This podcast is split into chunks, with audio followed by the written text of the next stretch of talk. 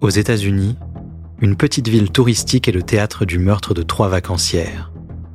Les policiers vont résoudre cette enquête de manière inédite, en faisant appel aux outils numériques. Ailleurs, l'enlèvement brutal d'une femme est filmé, mais les images floues suffiront-elles à identifier le coupable? Enfin, dans une autre affaire, les seuls indices sont deux disquettes informatiques découpées en mille morceaux par le suspect principal. À l'aube de l'ère numérique, les criminels ont tendance à oublier que toute intervention électronique laisse des traces et peut mener la police à leur trousse. Vous écoutez Quand le numérique fait ses preuves, première partie.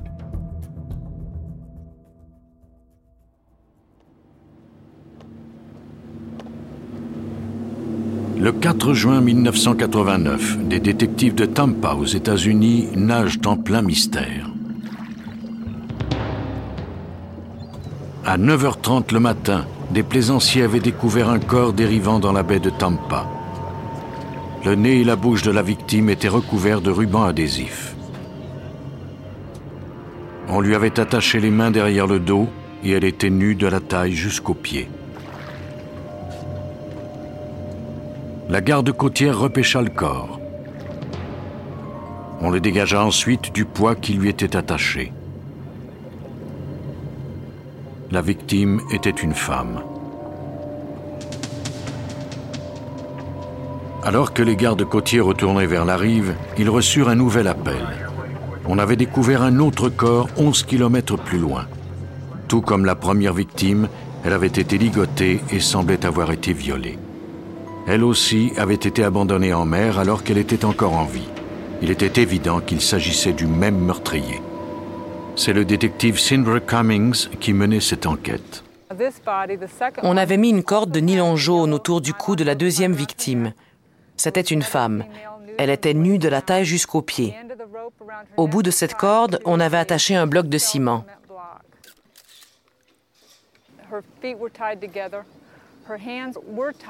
Ses pieds et ses mains avaient été liés, mais elle a dû se débattre parce qu'elle avait les mains libres quand nous l'avons trouvée.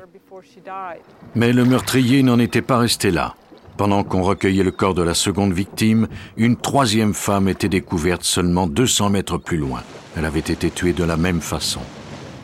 Ce triple homicide suscita une activité policière accrue. Les patrouilles effectuaient des fouilles dans la baie de Tampa à la recherche de nouvelles victimes. On envoya également des plongeurs fouiller le fond de la baie, mais on ne découvrit pas d'autres corps. Malheureusement, le meurtrier n'avait pas laissé d'indices. Il était en liberté et pouvait recommencer à tout moment. Il fallait être un monstre pour tuer ces trois femmes.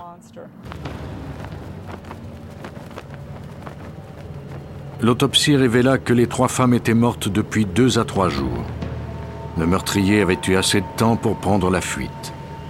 Elles étaient mortes par asphyxie, soit à cause du ruban adhésif sur le nez et la bouche, soit de la corde autour du cou ou de la noyade. On ignorait absolument tout des victimes. Tampa est une ville touristique. Elles pouvaient être des touristes en vacances. Les médias s'emparèrent de l'affaire. Peut-être quelqu'un connaissait-il les victimes et pourrait donner des informations à la police. On reçut des centaines d'appels. 60 détectives furent assignés à cette enquête. Malheureusement, aucun d'entre eux ne parvint à découvrir de pistes. Pendant ce temps, dans un hôtel de Tampa, une femme de ménage s'interrogeait à propos de certaines de ses clientes.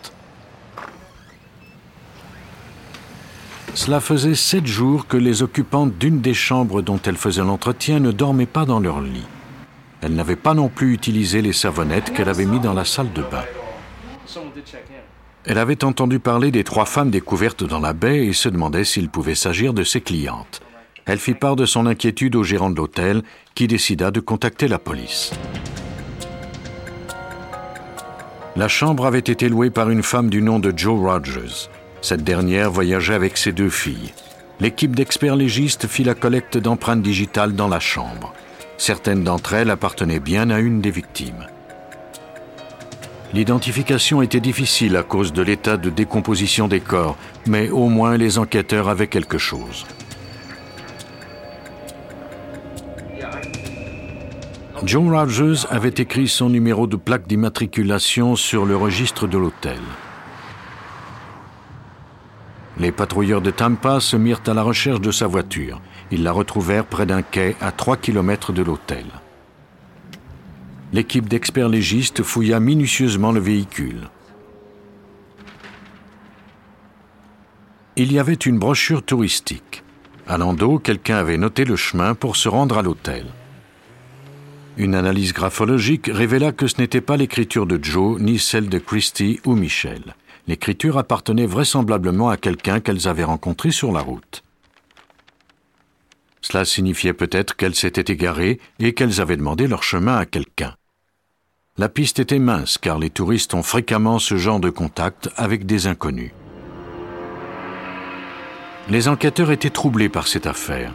De toute évidence, le meurtrier ne connaissait pas ses victimes les crimes commis par des inconnus sont parmi les plus difficiles à résoudre parce que rien ne relie la victime à son meurtrier.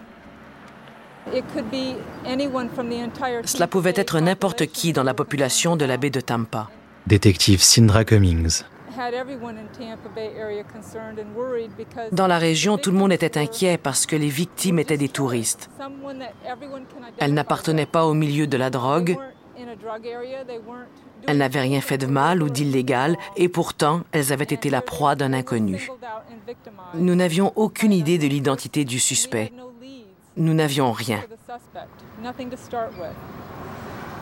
Les enquêteurs découvrirent du papier à lettres de l'hôtel sur lequel quelqu'un avait noté le chemin pour se rendre à un quai de mise à l'eau. Il y avait les mots bleu et blanc.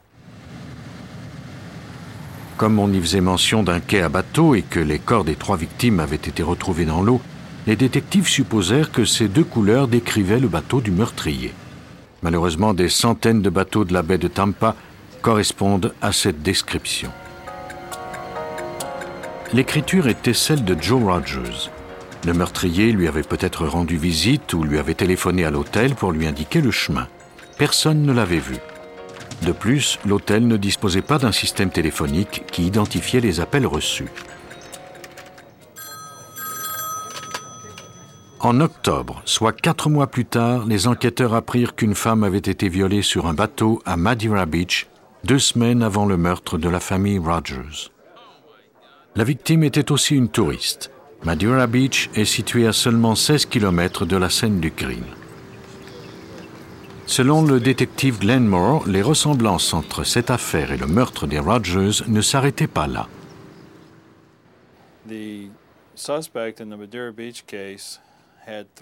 Le suspect de Madeira Beach avait menacé de mettre du ruban adhésif sur la bouche de l'une des victimes.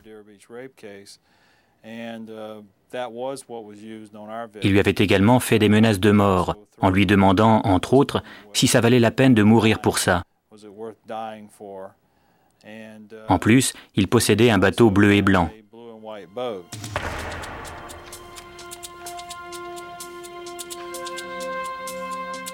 La victime fournit à la police une description du violeur. En plus du bateau bleu et blanc, elle se souvenait du véhicule que conduisait son assaillant, un quatre roues motrices dont les vitres étaient teintées.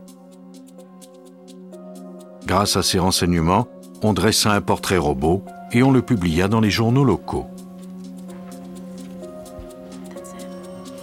La police reçut quantité d'informations de la part du public. Les mois passèrent et les détectives suivirent toutes les pistes qui pouvaient les mener au meurtrier. Mais on n'obtint aucun résultat.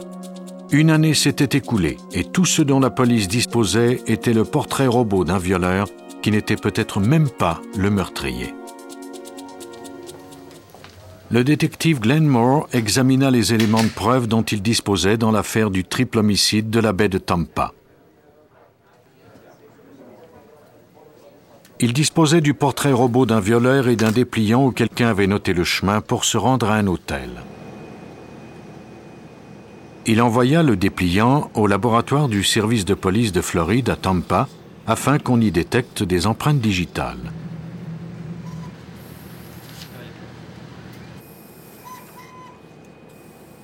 Il y avait bien des empreintes, elles n'appartenaient à aucune des victimes. C'est l'expert Sam McMullen qui procéda à cette analyse. Il y avait ce qu'on appelle une empreinte de paume de main. On retrouve ce genre d'empreinte lorsque quelqu'un écrit, à cause de la façon dont la paume de la main est appuyée sur le document. Une telle empreinte est tout aussi caractéristique et fiable qu'une empreinte digitale pour identifier quelqu'un. La personne qui avait laissé cette marque sur le dépliant était-elle celle qui avait commis les meurtres? Si l'auteur des notes était le meurtrier, ces empreintes digitales étaient vraisemblablement déjà archivées compte tenu de la feuille de route probable de cette personne. Même si les empreintes de la paume sont intégrées au dossier d'un récidiviste, elles ne sont toutefois pas téléchargées dans le système informatisé. Il était donc impossible d'effectuer une recherche par ordinateur. Tout ce qu'on pouvait faire, c'était comparer manuellement l'empreinte avec celle de tout nouveau suspect potentiel. Mais le temps passait et on n'était pas encore parvenu à en identifier un. L'empreinte et l'échantillon d'écriture semblaient inutiles. Moore refusait d'abandonner l'enquête. L'homme qui avait tué les Rogers était encore en liberté et il fallait à tout prix le retrouver. La police organisa des conférences de presse et utilisa même des panneaux d'affichage. En général, nous affichons des photos de victimes et nous demandons aux gens de nous contacter s'ils les reconnaissent. Détective Glenn Moore. Mais nous avons agi un peu différemment cette fois-ci. Nous avons affiché une photo de l'écriture de l'homme sur le panneau d'affichage en espérant que quelqu'un la reconnaîtrait peut-être. Les enquêteurs reçurent plusieurs appels. L'un d'eux était intéressant.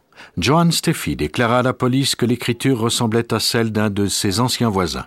C'était un entrepreneur du nom de Oba Chandler. Elle avait vu le portrait robot et trouvait qu'il ressemblait à Chandler, mais elle n'en était pas certaine. L'échantillon d'écriture avait à nouveau éveillé ses soupçons. Nous avons donc mis l'écriture sur le panneau d'affichage et elle l'a aperçue. Elle a consulté certains de ses voisins et a retrouvé des contrats qu'il avait remplis en tant qu'entrepreneur. Elle les a comparés et a trouvé qu'il y avait une grande ressemblance. C'est à ce moment-là qu'elle a décidé de nous appeler. On envoya les contrats au service des forces policières de Floride où ils furent examinés par l'analyste Teresa Stubbs.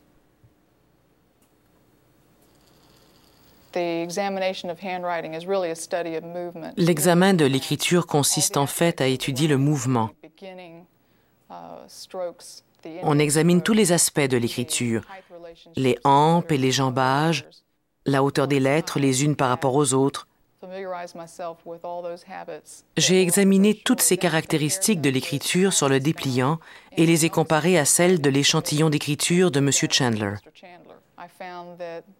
Elles se ressemblaient énormément et sous plusieurs aspects.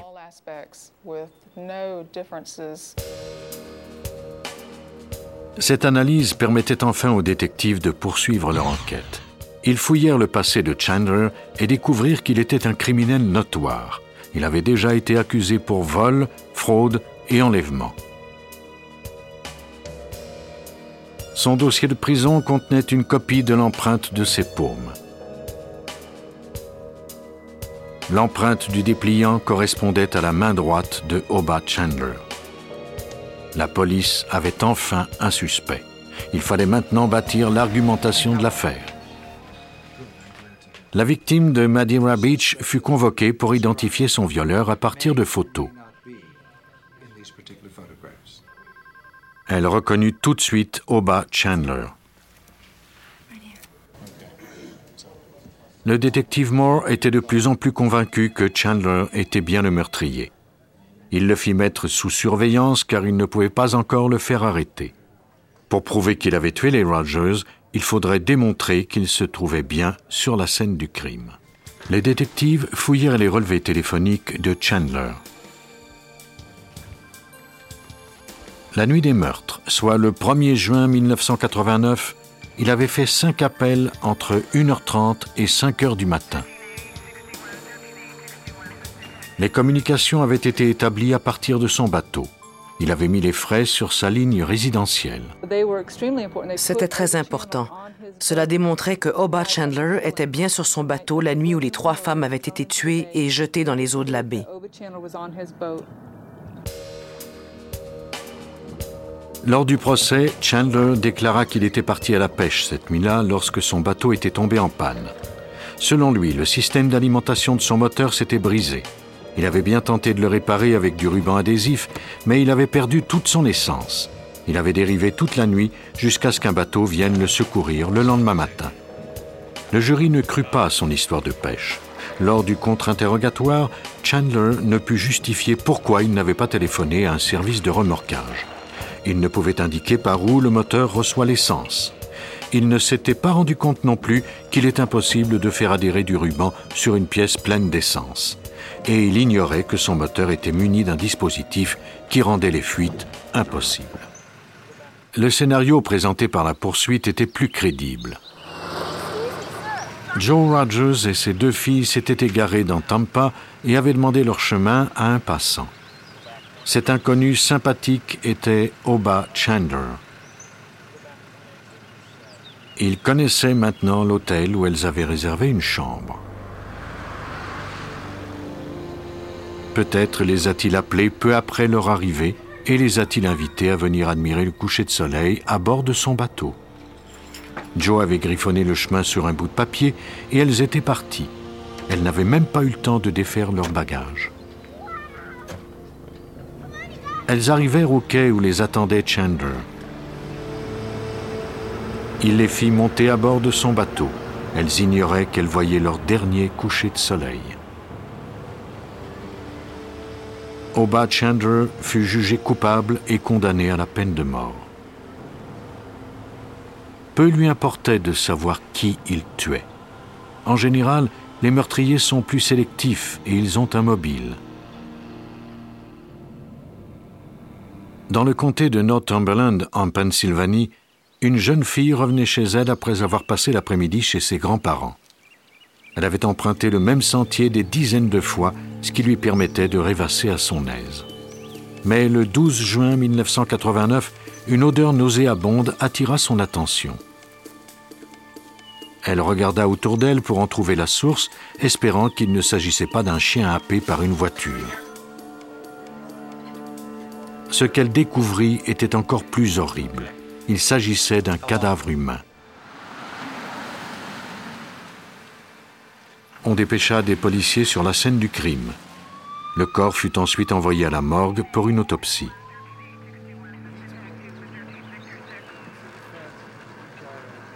L'enquête d'un homicide repose toujours sur trois questions.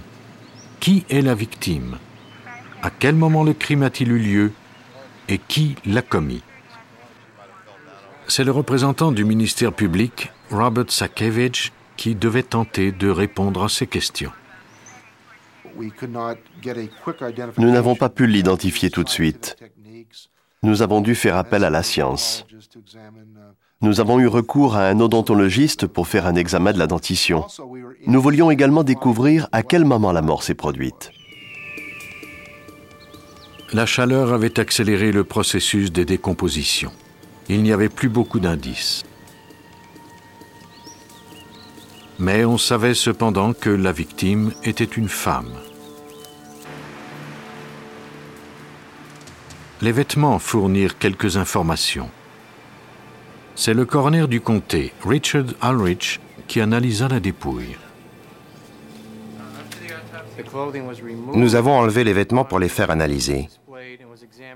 Nous avons remarqué qu'elle avait reçu des coups dans le dos à travers ses vêtements.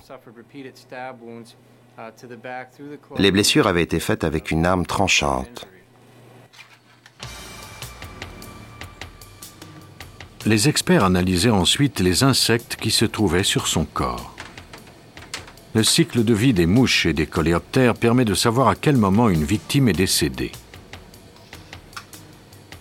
Plus le cadavre est vieux, plus il y aura de générations d'insectes qui s'en seront nourris. La victime était morte de 19 à 25 jours plus tôt.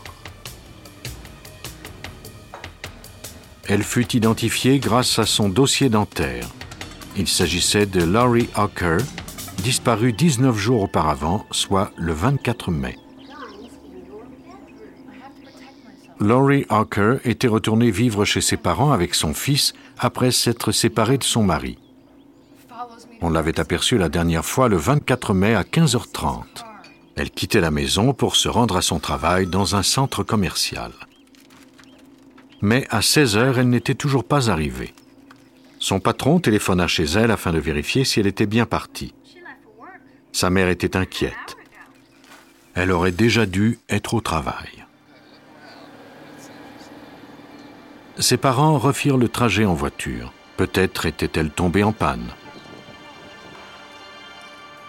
Ils retrouvèrent son véhicule au centre commercial.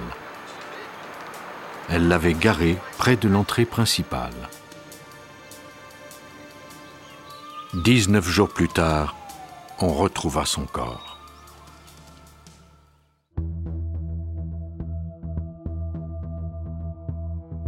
Vous venez d'écouter Police Scientifique. Si vous avez aimé ce podcast, vous pouvez vous abonner sur votre plateforme de podcast préférée et suivre Initial Studio sur les réseaux sociaux. Cet épisode a été écrit par Steve Zorn et il a été réalisé par Bertrand Morin. Police Scientifique est un podcast coproduit par Initial Studio et New Dominion Pictures, adapté de la série documentaire audiovisuelle New Detectives, produite par New Dominion Pictures. Production exécutive du podcast, Initial Studio. Production éditoriale, Sarah Koskiewicz et Astrid Verdun, assistée de Sidonie Cotier. Montage, Johanna Lalonde, avec la voix de Benjamin Septemours.